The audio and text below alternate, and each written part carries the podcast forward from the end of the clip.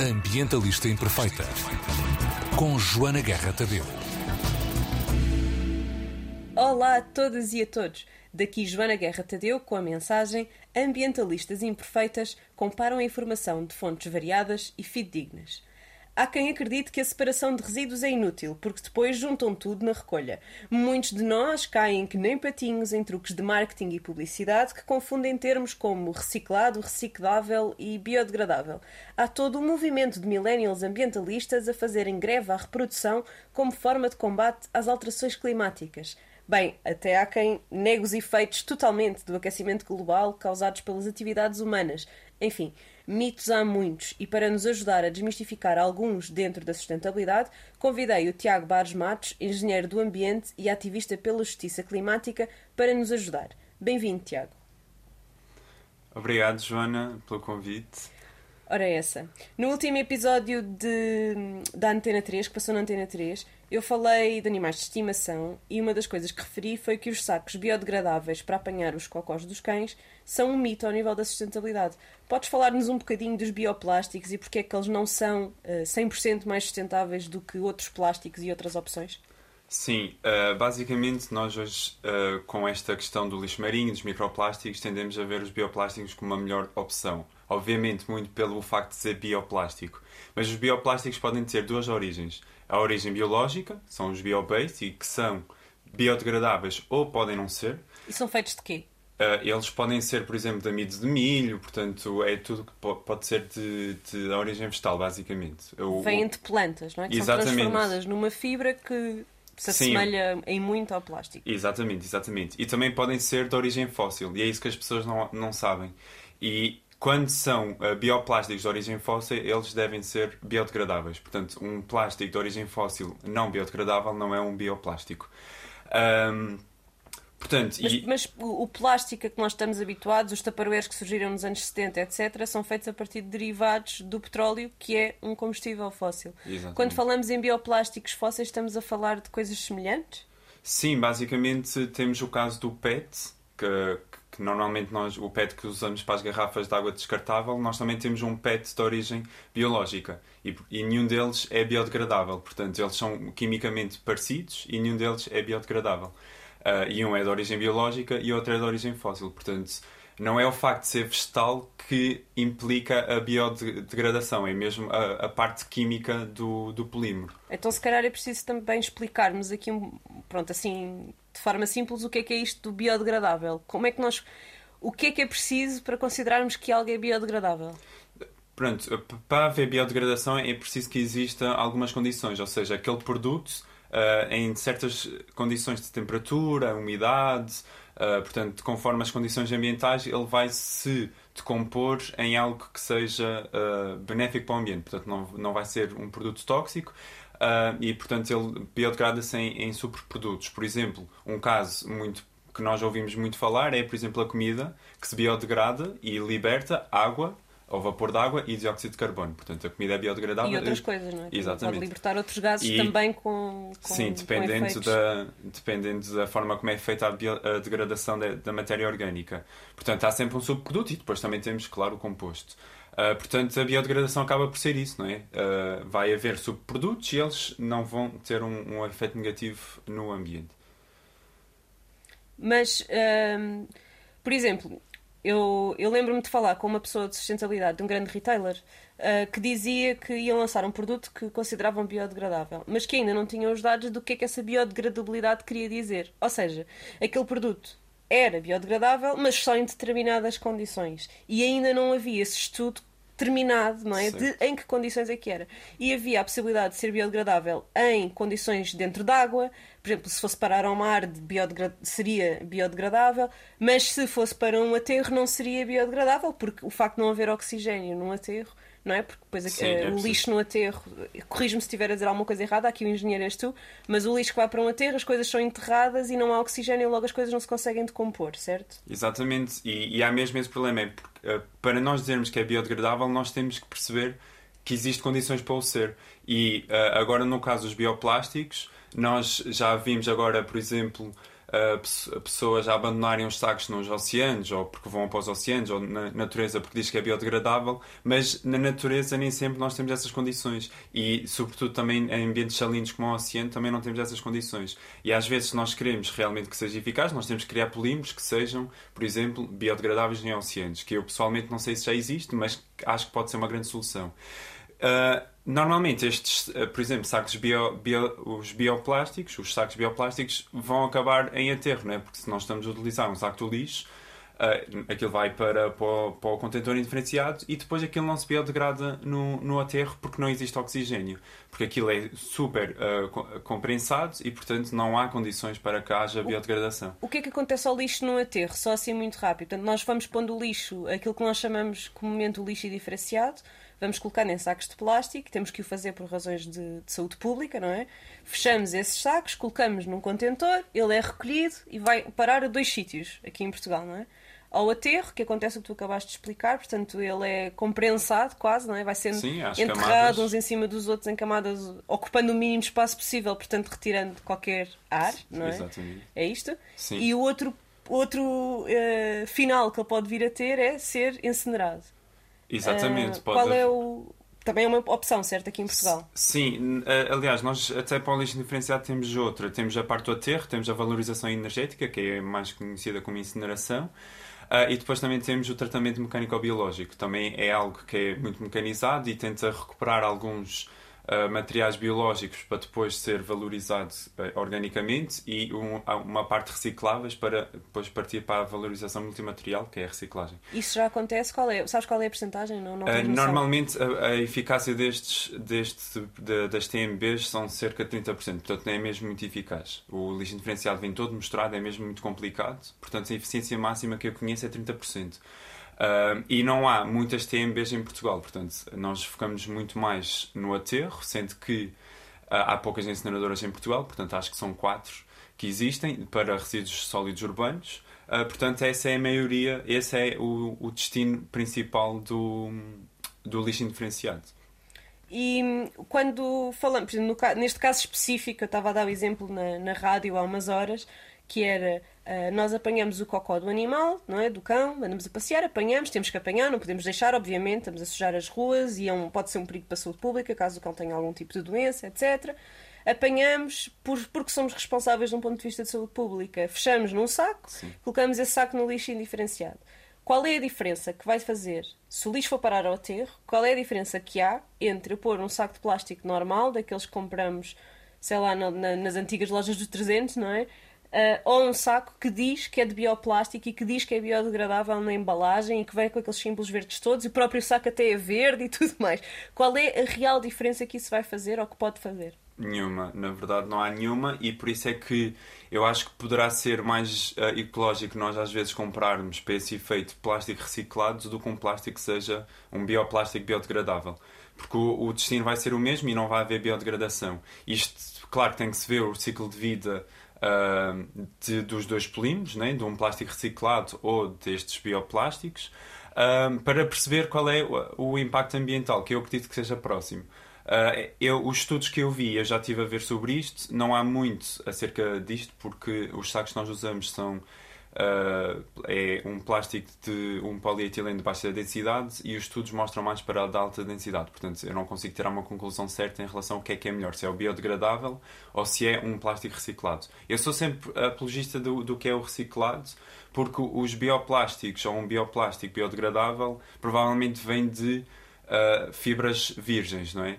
E o plástico reciclado, já estamos a usar fibras hum, recicladas. Portanto, eu acredito que seja potencialmente melhor do que propriamente um biodegradável. Então, mas só temos... mesmo um estudo de ciclo de vida para comprová-lo. Sim, mas em termos de consumo, ou seja, nós, nós aqui como, pronto, o, o último, não somos o último porque falta tratar os resíduos, mas enquanto agente aqui na cadeia de valor, enquanto consumidores, temos três hipóteses ao nível destes sacos, não é? que é o saco reciclado, o saco reciclável... Uh não é? Que se for um, mesmo que o plástico não seja reciclado e que seja de plástico virgem, ele é reciclável. Sim. Uh, o reciclado também pode ser reciclável, reciclável. não é? Uh, e os bio, uh, os, os bioplásticos supostamente biodegradáveis, só que são biodegradáveis em situações que em Portugal nós não temos forma de fazer. Eles são biodegradáveis em que situações?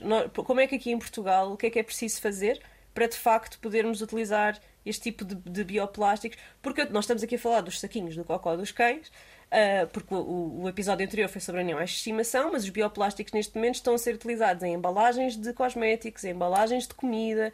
Uh, bem, é um ter um sem número de utilizações, nem, nem, nem, nem, tenho noção já no que é que se usa, precisamente por este, esta demonização que houve do plástico nos últimos anos por causa dos oceanos. Mas estes bioplásticos nos oceanos também, ou seja, duas, isto é uma pergunta dividida em dois. Um, um se, um, se estes plásticos nos oceanos vão ter exatamente os mesmos efeitos que os outros plásticos que não são de origem biológica ou vegetal. Acho que esta é uma parte.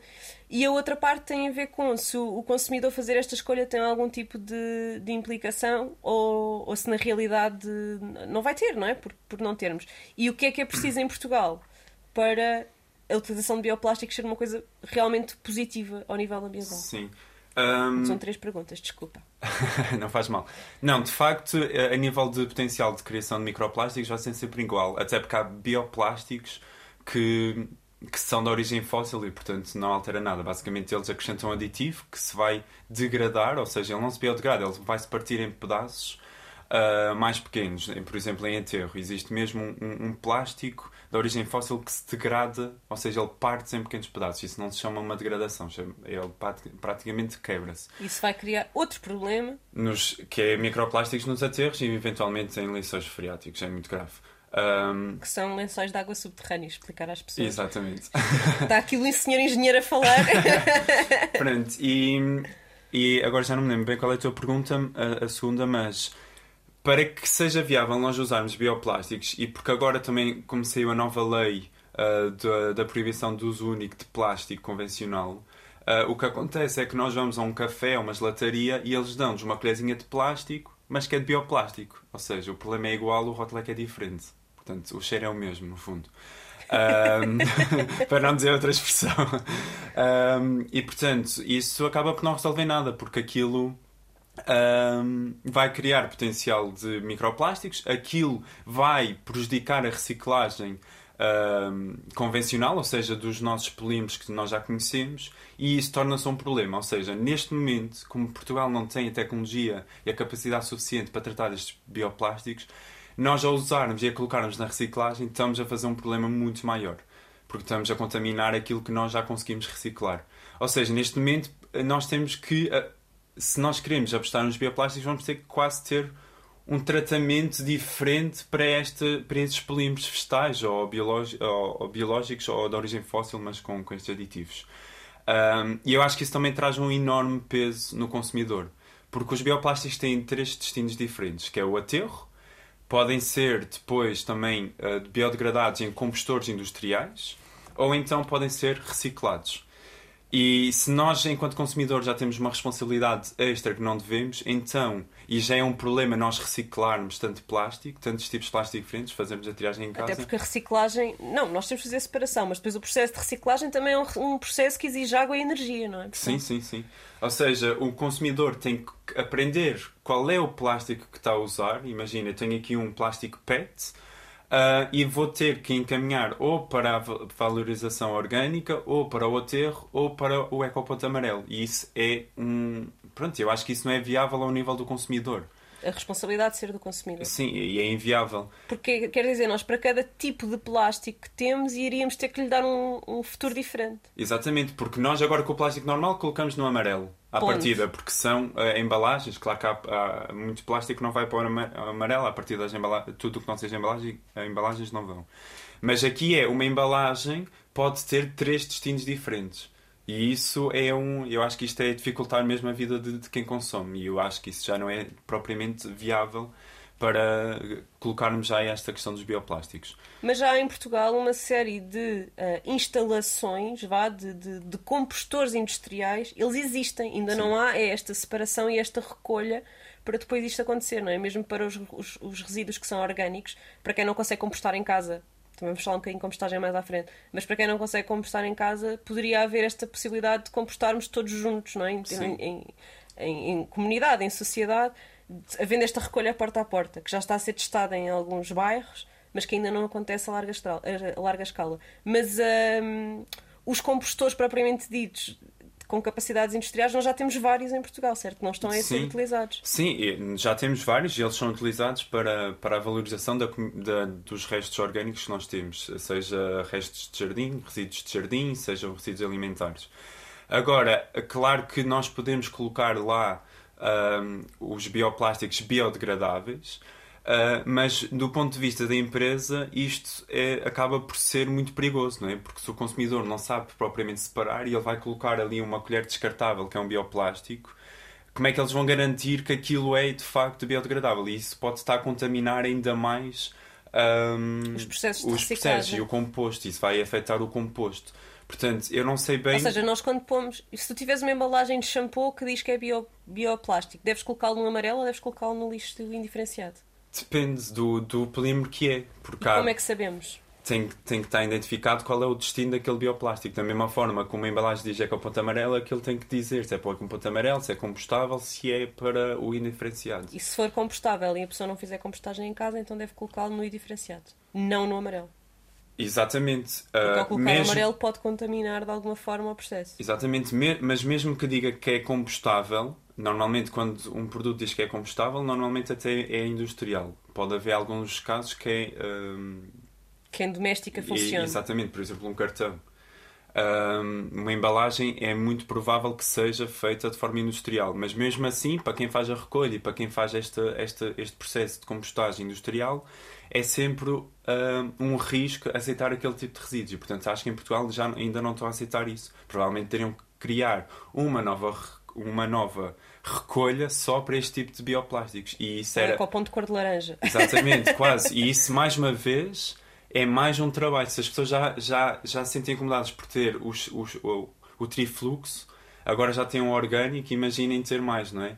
Portanto, é, isto é, é mesmo complicado nós resolvermos esta questão dos bioplásticos. E colocar esta, eh, o problema todo no final da cadeia, não é? Isto tem que ser Exatamente. resolvido muito antes. Eu acho que os bioplásticos, assim, quase em forma de síntese, eu acho que é ótimo porque nós temos que apostar na descarbonização das nossas embalagens e isso é ótimo. Na descarbonização de tudo, não é? Sim, nas, sim, nas mas embalagens. as embalagens são realmente um problema, não é? Um, e acho isso essencial. Agora, acho que nós estamos numa fase em que os bioplásticos devem ser usados, e eu defendo a mesma ideologia para o plástico normal, para coisas duradouras. Por exemplo, eu vou comprar uma Porque caixa o bioplástico é tão duradouro como o plástico. Sim, eventual- sim eu, tenho, eu tenho, por exemplo, um copo, um, ele é inquebrável, eu já o atirei com toda a força ao chão e aquilo é um bioplástico. Uh, E eu já o tenho há 4 anos, portanto, é, é efetivamente. uh, porque os polímeros são muito parecidos, a resistência é muito parecida. Uh, não posso falar por todos os polímeros, porque também isso não é efetivamente uma área que eu tenho conhecimento uh, a nível químico. Um, em todo o caso, um, eu acho, por exemplo, se eu vou comprar uma caixa de arrumação, a caixa pode ser feita de um bioplástico, porque aquela caixa vai me durar para a vida toda, não é? Sim. Uh, E eu acho que nesse sentido o bioplástico faz, faz sentido. Agora, para embalagens e para, para coisas mais descartáveis, eu acho que ainda não é uma solução. E de todo vai resolver o problema do lixo marítimo.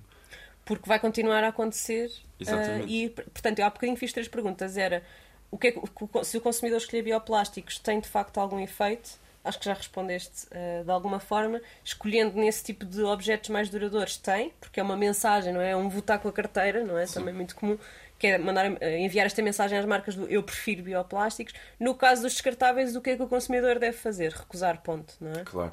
Uh, escolher um bioplástico, uma embalagem bioplástica que não é reciclável, não é melhor que, Não, não que, é melhor. que escolher um plástico. Uh, a segunda pergunta que eu te fiz era se os bioplásticos, o que é que acontecia nos oceanos e explicaste que acontece mais ou menos o mesmo que os outros plásticos, portanto acaba por ser uh, Sim, é igualmente igual. grave. Não, não soluciona, não. Exato.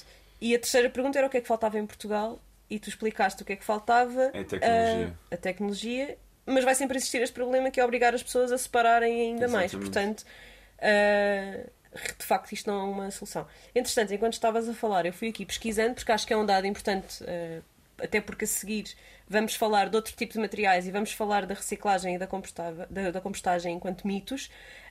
Um, e tinha aqui os dados dos resíduos urbanos em Portugal. Então, 57,4% uh, dos, uh, dos resíduos Resíduos. urbanos vão para aterro. Exatamente. Portanto, não é pouco, não é? E só 12,2% é que vão uh, para reciclagem. Portanto, faltava aqui este dado que eu acho que era importante uh, de, de, mencionar. Os restantes, os, os, os a pouca porcentagem que falta aqui, uns vão para a tal valorização que tu explicavas que basicamente é ser incinerado e depois aproveita-se parte da energia para fazer uh, biomassa, não é? Que é uma, uma forma de energia, não, não é assim. Desculpa, não, estou a explicar mal. Explica não, tu que, basicamente, tu incineras o lixo, aquilo produz energia que tu utilizas depois na rede. Podes vender Exato. a rede ou, ou, fazer com a incineração, ou seja, tu produzes a tua própria energia através da queima do, do lixo. Há algumas. Para queimar o próximo.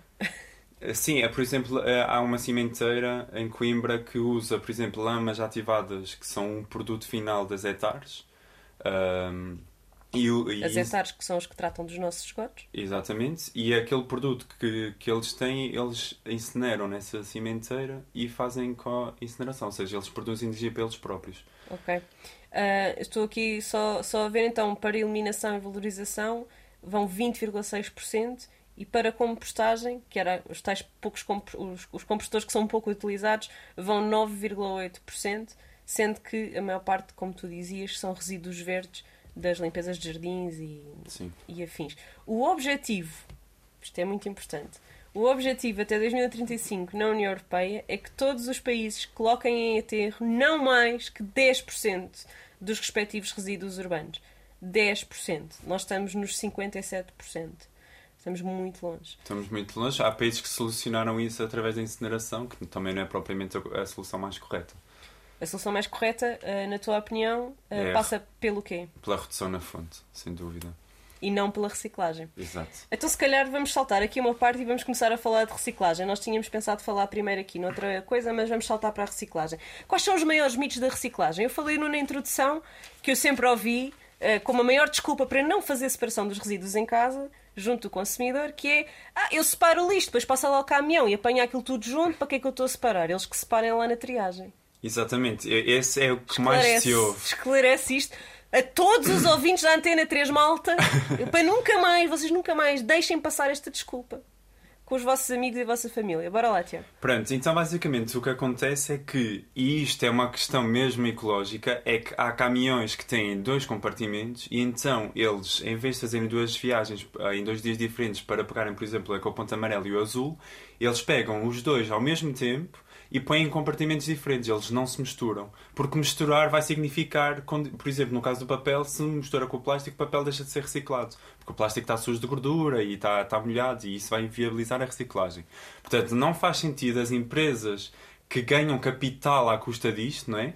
Uh, prejudicarem o próprio negócio para ao mostrar os resíduos. Portanto, isso não faz sentido na nossa sociedade capitalista. É mesmo uma, uma conspiração, uma teoria da conspiração Completamente. sem fundamento. Agora, tem que ser muito honesto em que há um caso específico, mas que não tem a ver ao, ao, ao nível das empresas, mas assim ao nível de, das instituições, que é, por exemplo, nas nossas escolas ou faculdades, pode acontecer, é as pessoas da manutenção misturarem as papeleiras e porem tudo no mesmo. Ou seja, nós temos um ecoponto o trifluxo.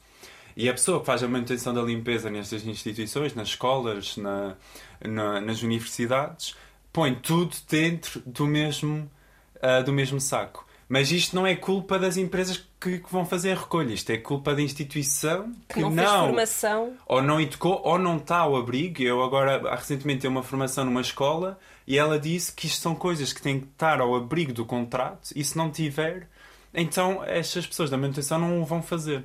E mesmo quando estão, é preciso haver muita supervisão.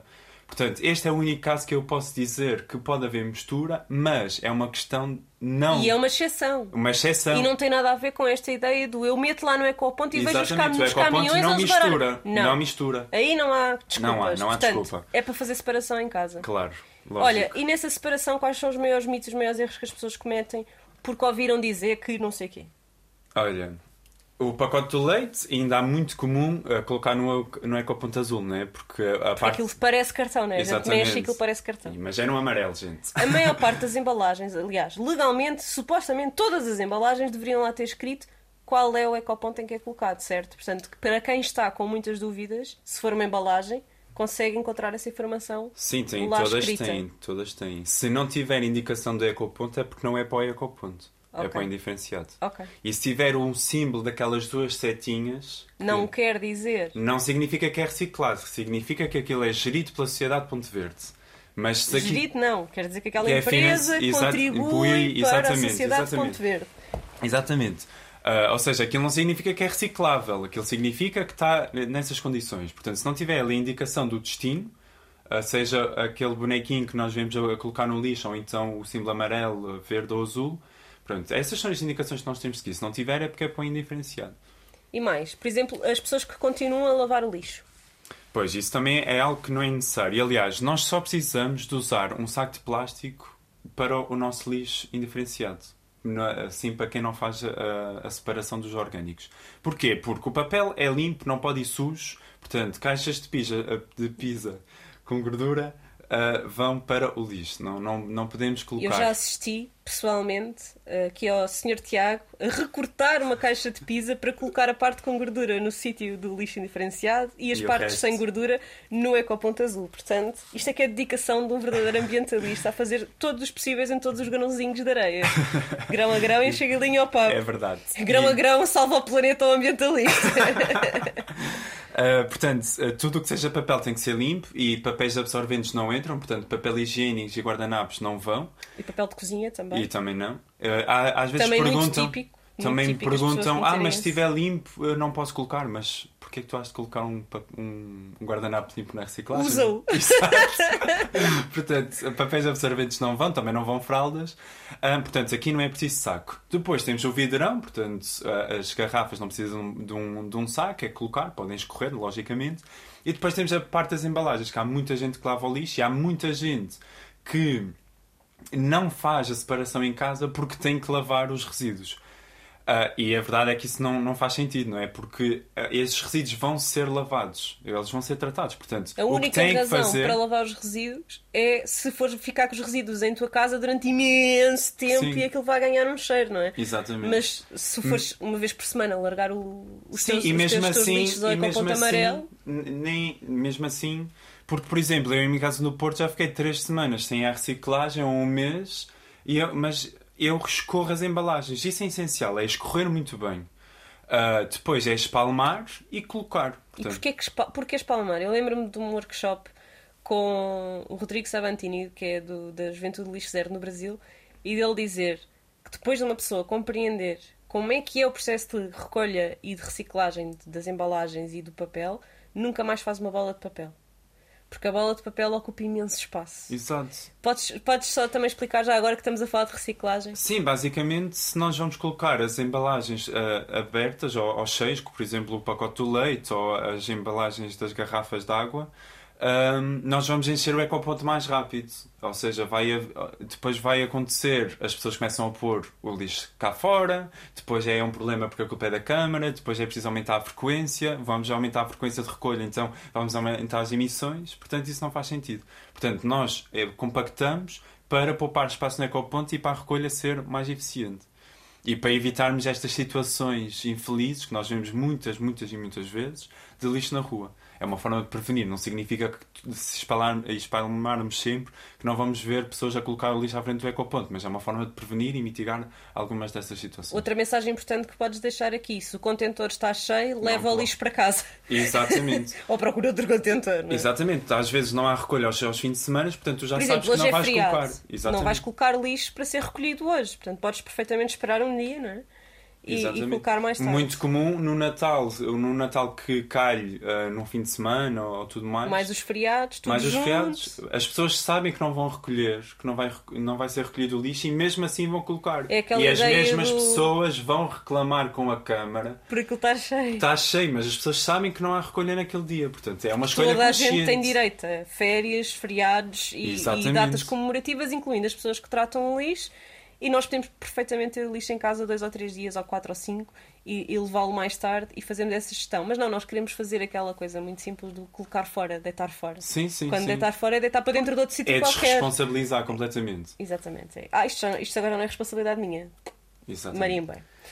Um, e em relação à reciclagem, temos mais mitos que queiras assim, Temos, desmistificar? também é muito comum as pessoas dizerem que para pagarem alguém para separar o, o nosso lixo ou eu ao separar estou a tirar emprego e acho que isto é surreal porque parece que as pessoas criam uma empatia, uma consciência ética em relação aos trabalhadores, não é? Tipo, Que é ah, falsa, não é? É falsa, porque as, as mesmas pessoas vão ao supermercado e usam as caixas self-service e não estão a pensar, ai, as pessoas que trabalhavam aqui nesta caixa, não é? Portanto, isto é. E vão às portagens e vão ao pagamento automático e, pronto, Portanto, e por aí fora. é. Isto é. É uma racionalização, não é? É uma espécie de negacionismo simpático. Exatamente, não, não faz qualquer tipo de sentido. Portanto, o que é que acontece? Além Nós- que, desculpa estar-te a interromper, mas eh, só para, que- para- Porque é um dado que eu acho mesmo muito importante, que é a reciclagem cria muito mais empregos do que eh, o aterro. Ou seja, o aterro cria, É isso, é o que cria menos empregos, depois é a eu valorização. Então, então, força. Exatamente, Não porque- sabia que ias por aí, mas eu acho este dado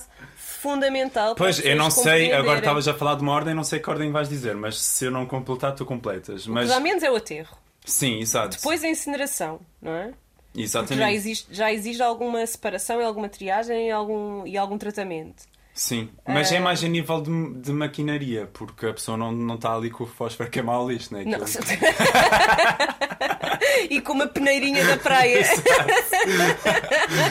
Ai que horror, nós somos péssimos. Não, mas basicamente é isso. Uh, quando nós colocamos uh, mais lixo no indiferenciado, nós não estamos a criar mais empregos, porque ninguém separa o lixo uh, indiferenciado. Eu falei há bocadinho do tratamento mecânico ou biológico, que já há alguma separação, mas é uma, uma separação mecanizada, portanto não há propriamente mão de obra. Uh, e, e eu já tive, eu já trabalhei nesta área da parte da sensibilização com reciclagem, e eu perguntei a uma pessoa que me veio com este argumento e disse quanto é que você estava disposto a receber para pôr a sua mãozinha num saco de lixo, toneladas, Que tem em que tem tudo. comida, Tem comida, cocó, cocó de cão, Ah, as- vomitado da criança, Exatamente. medicamentos, Ah, seringas. Exatamente tudo. Vidros os descartáveis da menstruação. Portanto, quanto é que você estava disposto a receber para fazer esta separação que ainda por cima não ia ser eficaz? Porque basicamente na separação há tu- um tapete que passa, não é? E depois vais tirar o papel para quê? Não vais porque está sujo, depois tiras o, o, o plástico, depois vem ali com cotonete, quer dizer, tipo. Isso não é viável, ninguém vai receber e mesmo que re- recebesse muito bem, Nem se- não. é, não é eficaz. Nem sequer era ético ter, uma, Não, ter pessoas a fazer isso. Não, é? Não, não é ético, isso não acontece. São as mesmas pessoas depois veem as fotografias do lixo eletrónico no- na Índia no Bangladesh e as pessoas a fazer separação e acham aquilo desumano, mas acham que vamos fazer separação de lixo normal Exatamente. aqui, aqui, aqui Não, no é- nosso país, não é? É uma falta de consciência global também muito grande. Exatamente, não, isso, isso não acontece e, portanto, nós não estamos a gerar mais emprego, porque nós colocamos no lixo, no caso ia para aterro, o caminhão descarrega diretamente no aterro, portanto, precisamos de um motorista, basicamente, uma ou duas pessoas para a mão de obra. Depois, na valorização, a- valorização energética, temos uma pessoa que tem uma. uma agora está-me a faltar o nome daqueles. Como aos brinquedos que nós apanhamos os peluches, sabes? Assim, ah, uma garra. aquelas pinças, aquelas Sim, garras. umas garras mecânicas muito grandes que pegam assim uh, várias centenas de quilos de uma vez só e atiram para a incineradora. Portanto, também não há aqui uma, uma grande mão de obra. Um, e no caso da TMD, foi o que eu já expliquei, também é bastante mecanizado. O que é que acontece na reciclagem? Se nós colocarmos mais um, uh, resíduos no ecoponto, nós vamos precisar de mais pessoas. Porquê? Porque a separação que é feita é feita de forma manual. Nós, quando colocamos uh, os, o- os resíduos plásticos no ecoponto amarelo, nós temos vários tipos de plástico que vão ter reciclagens diferentes. E, portanto, nós temos pessoas que sepa- separam num tapete, e isto é 24 sobre 24 horas, uh, há um tapete a passar e elas estão a escolher e a dividir e a separar todos os resíduos plásticos. E isso é preciso pessoas. Quanto mais nós colocarmos, mais nós vamos precisar da mão de obra. Portanto, isto é mesmo um mito que temos que desfazer. Mais mitos de reciclagem, Um, temos? Sim, talvez. ah, ou seja, ah, depois temos aqui a questão da taxa, não é? Às vezes, ah, mas eu já pago a taxa, alguém que vai separar. Aqui a taxa, claro que está associada ao consumo, mas, ao consumo da água, mas a verdade é que a taxa aumenta com. ah, ou seja, quanto mais colocarmos ah, resíduos indiferenciados no ecoponto ah, indiferenciado, o ecoponto diferenciado, no, No lixo, lixo diferenciado? Uh, mais nós vamos pagar. Porquê? Porque quem faz essa gestão, quem paga esta gestão é a Câmara. Ou seja, se a Câmara está a pagar, os municípios também estão a pagar. Um, enquanto que os resíduos uh, do ecoponto não são uh, pagos pela Câmara, são feitos pelas empresas gestoras ou pelas empresas da reciclagem. Portanto, não, não afetam o município. Uh, por exemplo, falaste há bocado da. Então é, é- é mais uma razão. Nós pagamos menos impostos se houver mais quilos recicláveis Exatamente. do que quilos em, Exatamente. em, lixo, em lixo diferenciado. Exatamente. Mas se nós, só para agora não haver espertinhos, que é, então vou passar a pôr o lixo diferenciado todo no ecoponto, que é para baixar o imposto. Não, vamos contaminar a reciclagem toda, deixa de ser possível reciclar e voltamos, ao ao problema mesmo. porque vai tudo parar aos aterros novamente, aumentamos a taxa. Sim, eu lembro-me de conhecer uma pessoa no trabalho, uma senhora também assim muito frustrada com esta questão da reciclagem, que disse: Eu sempre fiz a reciclagem, mas a taxa não, não mudava, ou, ou depois percebi-me que pagava a taxa e então voltei a colocar no indiferenciado. E eu, pronto, minha senhora, mas então vai, eu vou-lhe explicar isto. É que quanto mais colocar ali, mais vai pagar. Portanto, a senhora jogou contra si. E isto é uma coisa que, infelizmente, não é explicada às pessoas, mas que é assim que funciona. Ahm, portanto, coloquem mais nos resíduos, ahm, nos ecopontos, do que no indiferenciado. E há bocadinho falaste da, da- daquelas experiências que, que estão agora a existir do porta a porta, que eu sei que existe na Maia, 2.600 fogos, ah, e que basicamente as pessoas têm os seus quatro contentores, o trifluxo e o indiferenciado, ahm, e as pessoas só pagam o- os quilos. Ah, ah, nem que era dessa experiência que eu estava a falar. Fala dessa que eu falo da outra. eles vão pagar o peso, que é o pay as you throw, que eu acho fantástico, que é tu pagas aquilo que vais produzir, no fundo. Acho fantástico, claro que aqui nós podemos ver que também há uma responsabilidade das empresas, porque nós queremos reduzir na fonte, mas às vezes não é possível. Mas acho uh, isto é um ótimo incentivo porque eles vão pagar os quilos dos resíduos indiferenciados. Ou seja, se eles puserem mais na, nos ecopontos, eles não vão pagar tanto de taxa. E isso já está a haver uma experiência. E agora tu dizias, ah, mas as pessoas vão colocar nos outros, não é? Vão colocar. Mas aí há mesmo multas. E aquilo é inspecionado. E há multas. Por exemplo, se, na- se há um dia em que aquilo há os dias, imagina que na quarta-feira é a recolha do amarelo, se tu puseres o amarelo e tem lá ahm, só papel, essa pessoa leva a multa porque não fez separação correta. Portanto, as pessoas vão ah, fazer a reciclagem de forma correta. É um projeto interessante, mas lá está, a responsabilização fica no indivíduo do consumidor. Sim, exatamente, sempre. Ah, aqui em Lisboa há uma série de juntas de freguesia que estão a fazer ah, com cinco caixotes. Portanto, temos o amarelo, o azul, o verde. Aliás, o verde não há recolha porta a porta em Lisboa, a recolha é feita no Ecoponte. Portanto, é o azul, o amarelo, o indiferenciado e o orgânico. Sim, e esse orgânico é compostado. Ah, mas não há ainda o pay as you throw. Isso não está, não está a acontecer. Mas isto para dizer que há já várias Sim, opções sim. a acontecer. Mas primeiro tu tens que colocar, porque isto mesmo neste, nesta zona da Maia foram precisos muitos anos. Foi preciso sensibilizar a população, colocar o trifluxo, depois adicionaram o orgânico e agora é que estão a fazer a experiência da taxa. Portanto, isto vai demorar. Portanto, isto nem antes das nossas metas de 2035, que nós queremos uma taxa de reciclagem de 55% ou 65%, isto não vai chegar lá. Porque se nós não recebemos na fonte Então nós também... vamos falhar nas metas todas que estabelecemos.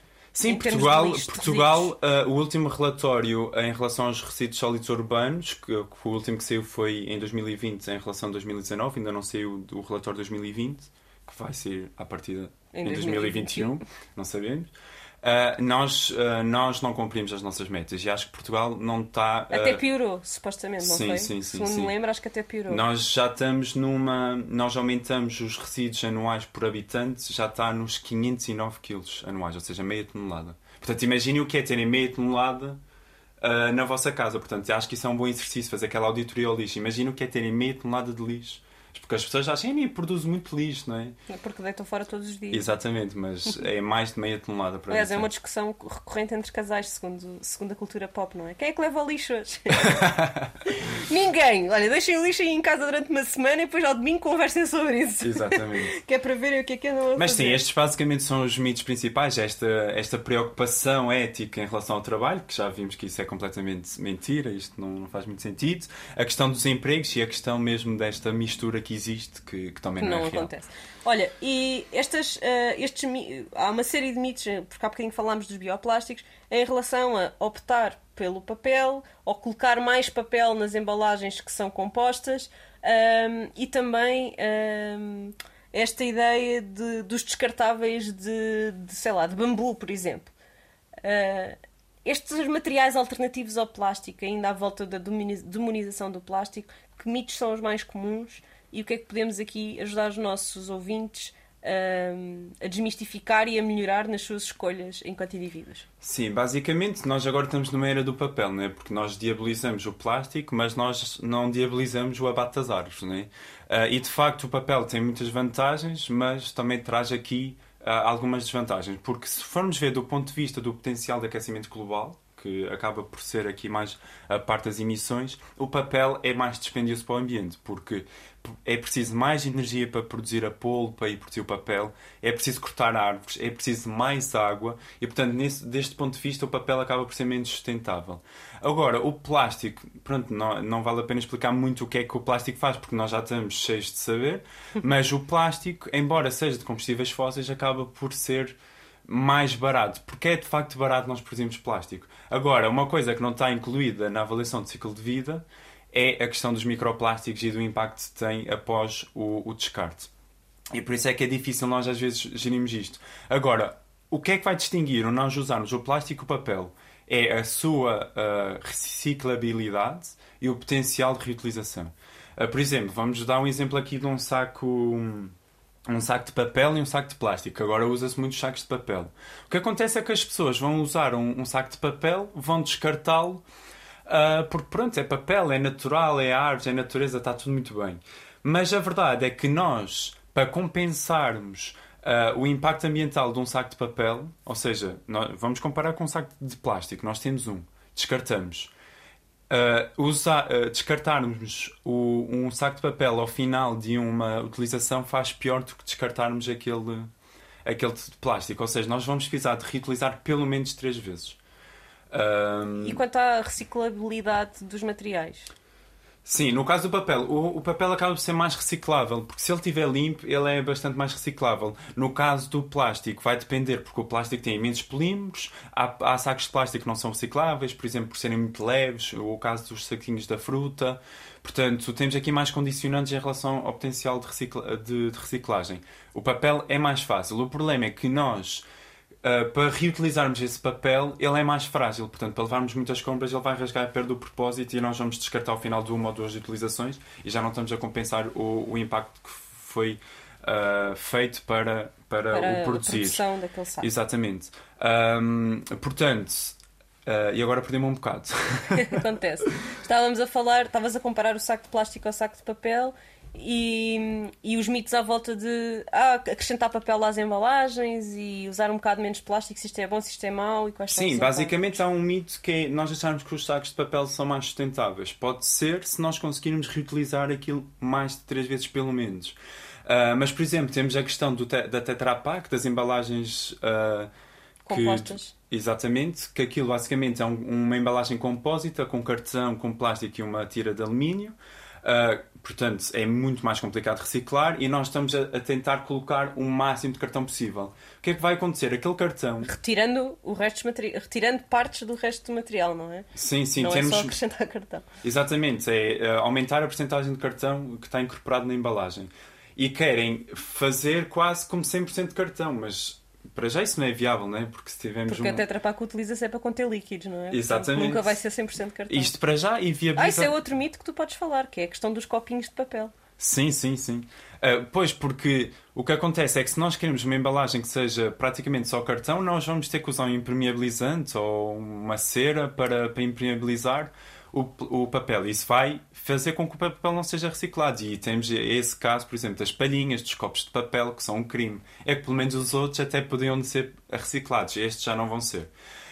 Um, portanto, embalagens 100% de papel para conservação de alimentos não funciona. Para já, porque vai estar sujo e não vai ser reciclado. Depois temos a questão da segurança alimentar.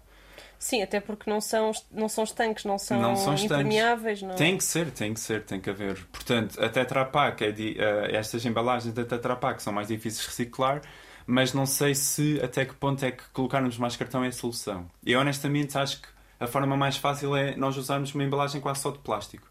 Porque então não é preciso estar Porque é um compósito, é, é um polímetro, é simples, vai haver uma reciclagem, não vai ter que haver uma tecnologia para separar tanto. Então, só para esclarecer aqui a malta, o que é que é melhor? Usar em termos de life, uh, uh, de análise de ciclo de vida, não é? De LCA, é usar uma lata de alumínio, uma garrafa de plástico ou aquelas embalagens que vêm em Tetra Pak?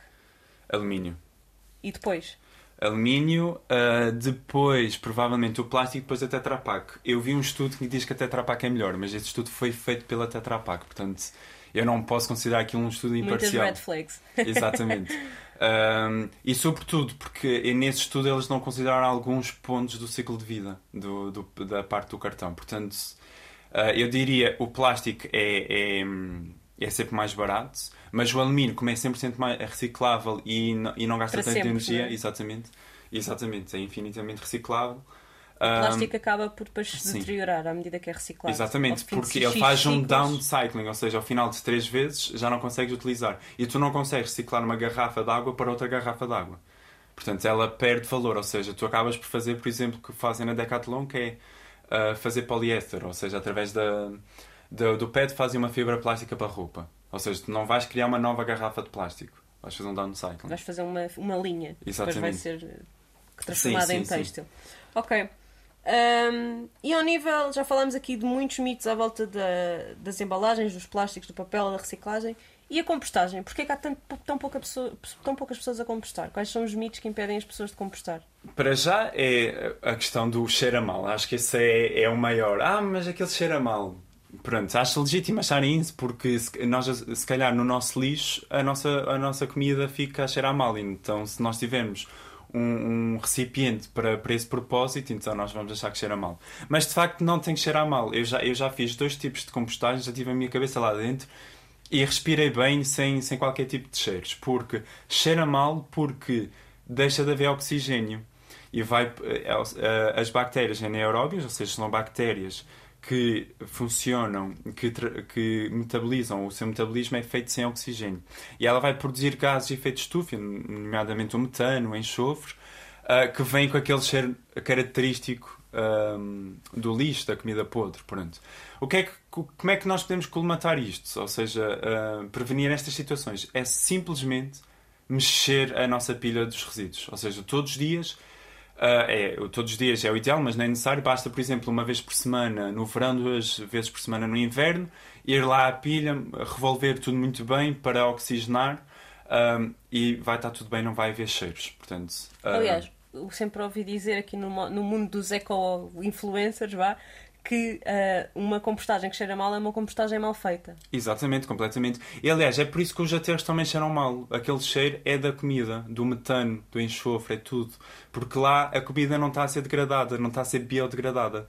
Ela está a ser degradada de forma anaeróbia, ah, que é uma, uma decomposição mais lenta, mais demorada, não tão completa e que lança estes gases, eh, esse metano. E por isso é que os aterros são uma grande fonte de metano, que é um gás de efeito de estufa poderosíssimo, mais que o CO2.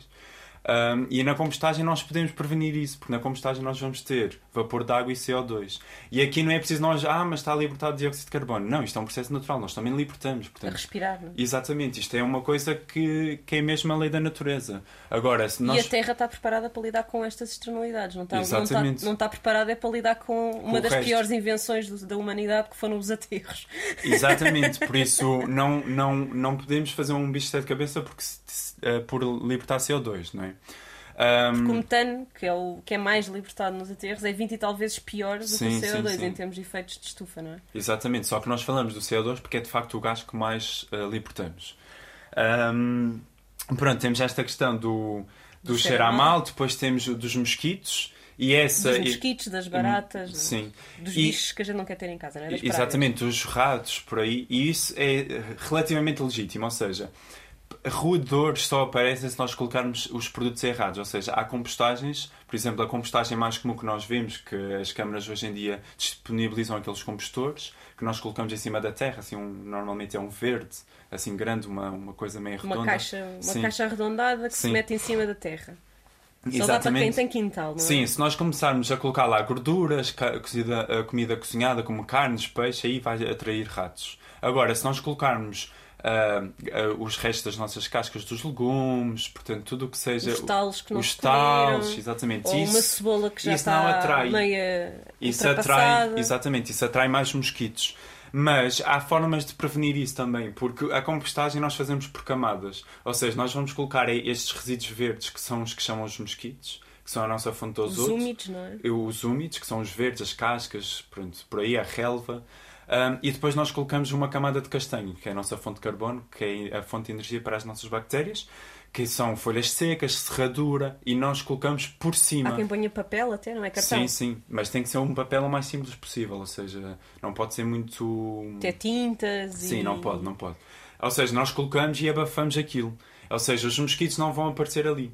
Mas mesmo que apareça um, bicho, um mosquito ou outro, eh, os- há, há moscas e mosquitos que, podem, que são ótimos para, Ajudar na decomposição. sim, das moléculas mais, mais, mais difíceis. Portanto, é Tipo normal aparecer uma batatas, ou não é? outra, mas também mas nós podemos prevenir a maior parte. Portanto, também não é por aí. Portanto, a, a nível da compostagem, se nós fizermos tudo direitinho, e aqui faço, eh, se quiserem, depois também há vários e-books e várias, várias fontes Há para... o e-book do Tiago. O Tiago está está com vontade de fazer publicidade, mas sem fazer. Tu tens um e-book com todos os tipos de compostagem que as pessoas podem fazer. Sim. Ahm, Tanto em apartamento como fora, ou seja, isso também é outro mito, que é eu não faço compostagem porque vivo não num apartamento. quintal. Não, podes fazer num apartamento. Exatamente, com pouco espaço. Ahm, e ah, como é que nós podemos adquirir o e-book?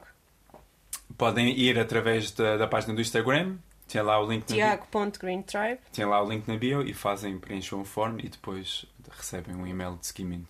Ok. Ahm, portanto, ahm, se fizerem os passos todos direitinhos, que no início pode parecer chato porque nós temos que. Mas depois é um hábito, não é? Uma É coisa um que hábito. se aprende e que se começa a fazer Sim, a partir do momento. Porque depois aquilo é muito orgânico, não é? Ah, está a cheirar mal, tem que mexer. Ah, se calhar a compostagem não está a aquecer, então se calhar precisa um bocadinho de água para mais comida. Portanto, torna-se orgânico. E obviamente, uma pessoa que faz compostagem que sem aprender, claro, depois desiste, não é?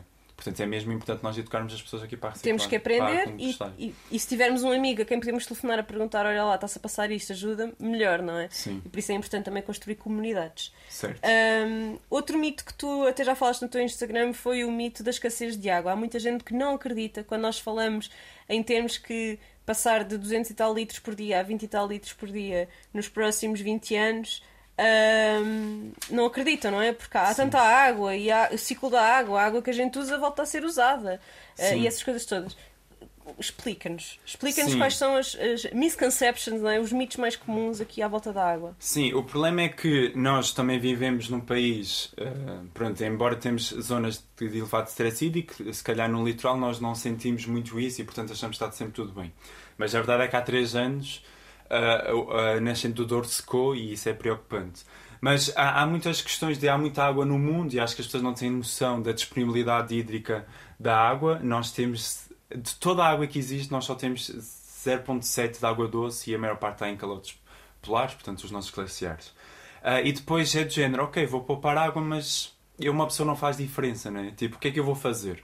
Então eu tenho aqui alguns números que isso pode, pode ser que desconstruam esta, esta questão de, de uma pessoa faz diferença. Por exemplo, isto assumindo que uma pessoa toma banho todos os dias. Não é o meu caso, de todo. Nem o meu.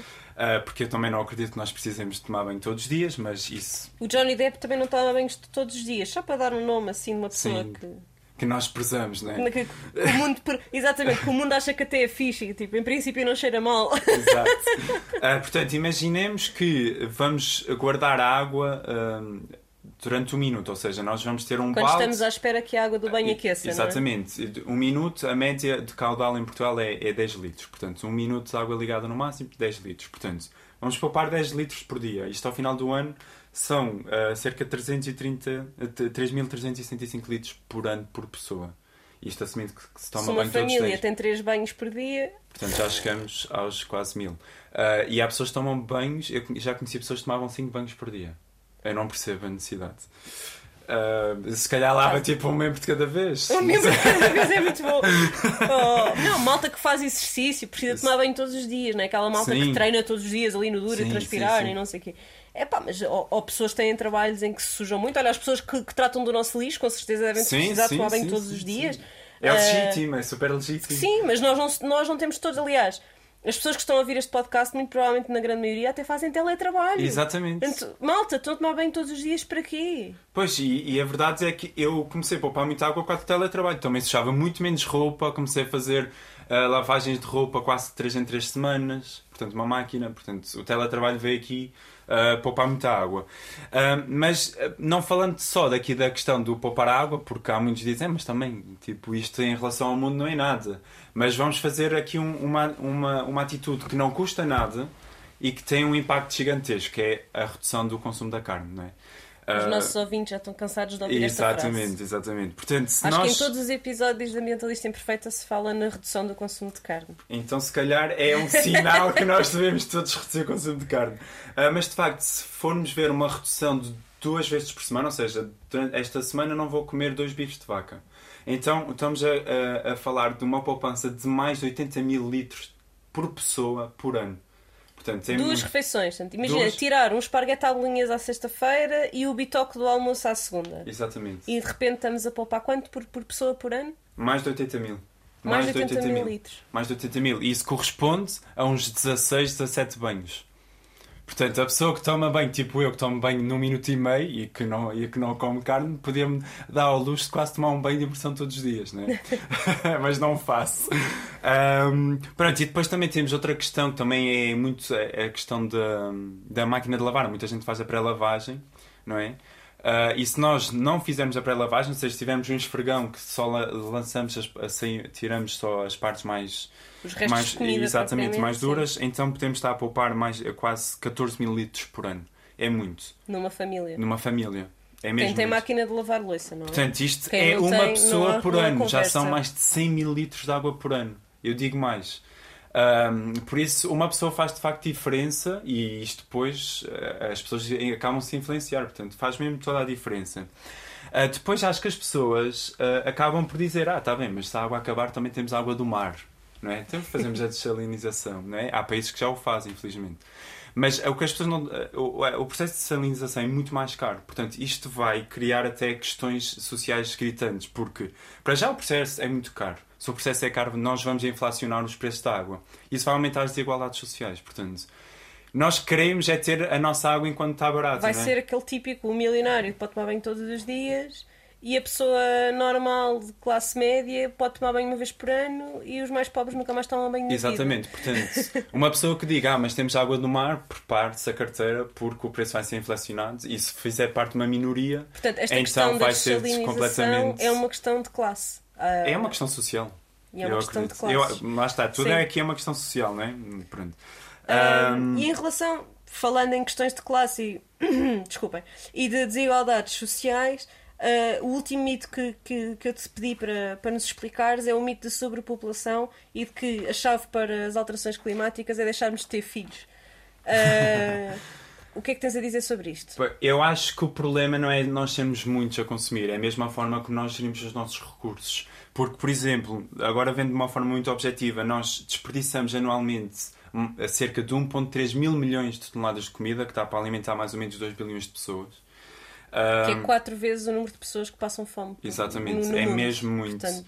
Uh, um, um, quarto da água doce usada na produção da comida é gasta por, em alimentos que nós não consumimos portanto é imenso, já que estamos aqui a falar também da, da, da, questão da escassez de água. Em Portugal, por exemplo, a nível da indústria têxtil, por ano nós deitamos ao lixo, desperdiçamos cerca de 200 mil toneladas de roupa ou tecidos têxteis. Um, portanto, é mesmo, nós temos estes recursos. Um, agora, nós também temos que perceber que as pessoas falam que a população está a crescer porque olham para os países em desenvolvimento. Uh, vamos dar um exemplo qualquer de um país uh, em África, que não são todos, há países desenvolvidos em África, atenção, não podemos achar que são todos em desenvolvimento, em que de facto, como as pessoas não têm acesso à educação sexual, à educação, a consultas de planeamento uh, familiar e à concentra, uh, contracepção.